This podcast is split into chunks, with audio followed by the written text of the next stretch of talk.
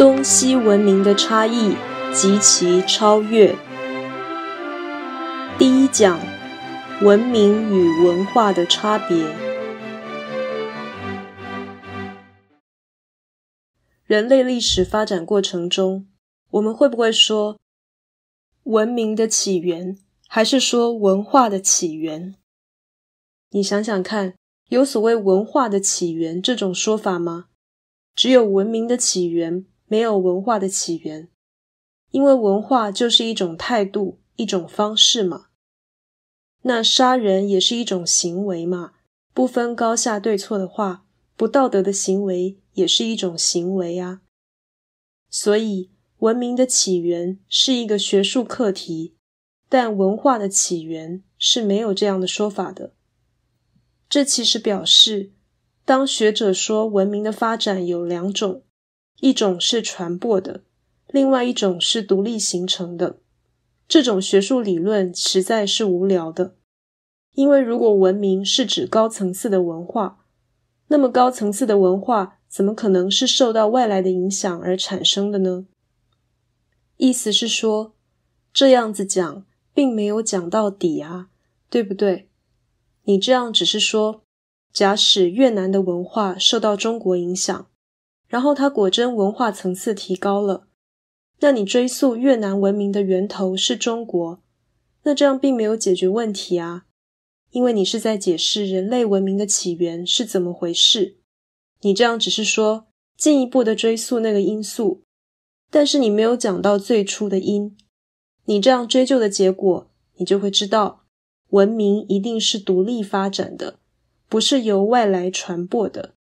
你用外来传播的方式，只能解释到第二个文明的出现，你不能解释人类第一个文明的出现。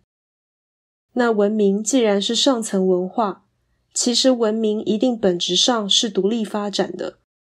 就是说，全世界有四大古文明，而这四大古文明。事实上是独立发展的，其中比较有关联的是两河流域跟埃及，但是两河流域跟埃及在最初的时候绝对不是透过交流而形成他们的文明的，是他们的文明所处的地理上的距离是比较近的，所以他们相互交流是比较早的。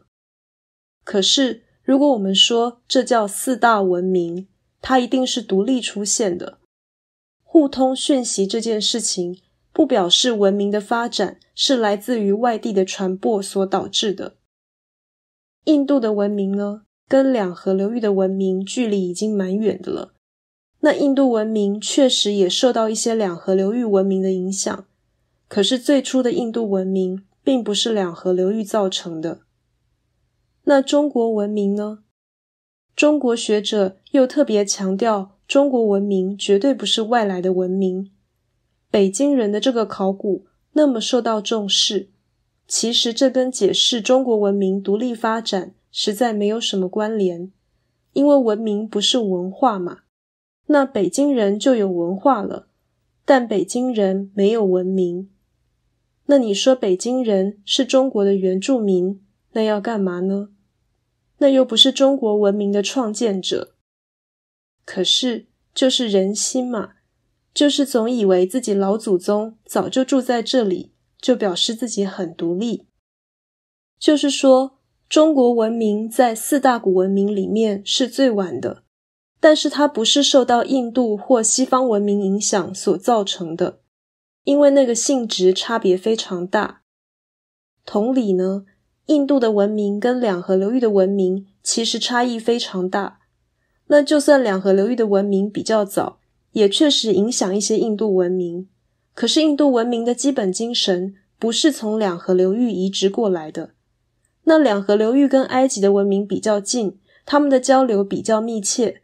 可是埃及文明的性质跟两河流域实在还是很不一样。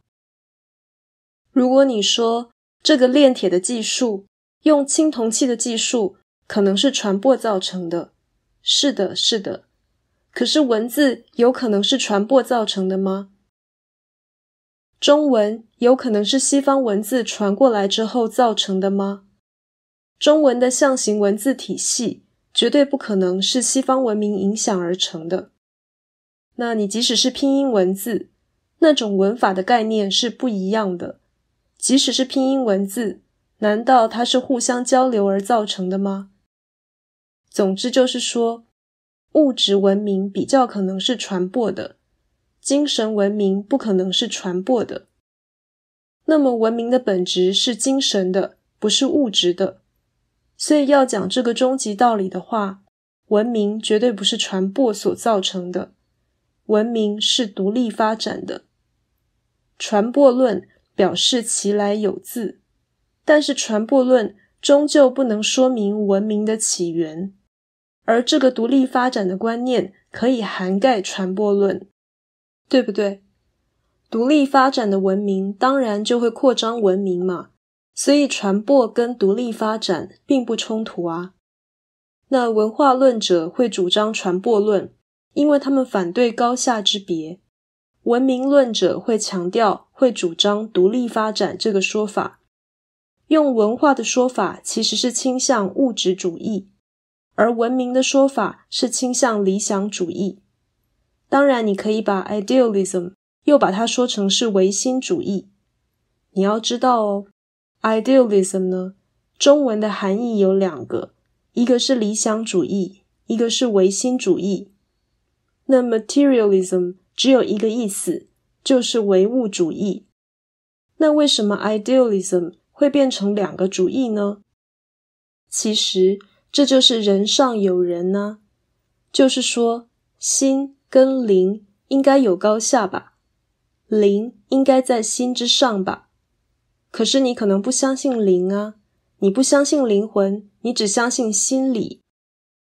于是呢，idealism。可能就变成那个心理主义嘛，那就是唯心主义呀。可是你如果相信灵魂，那灵在心之上，你就要相信有一个超越我们存在的标准。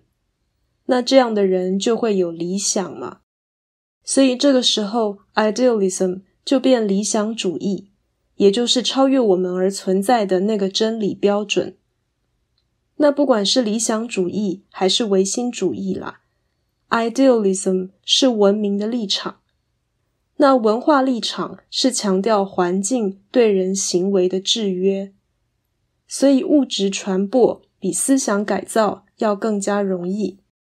像冶铁的技术可能流传，宗教信仰却难以效法，就算你听到，你也不信。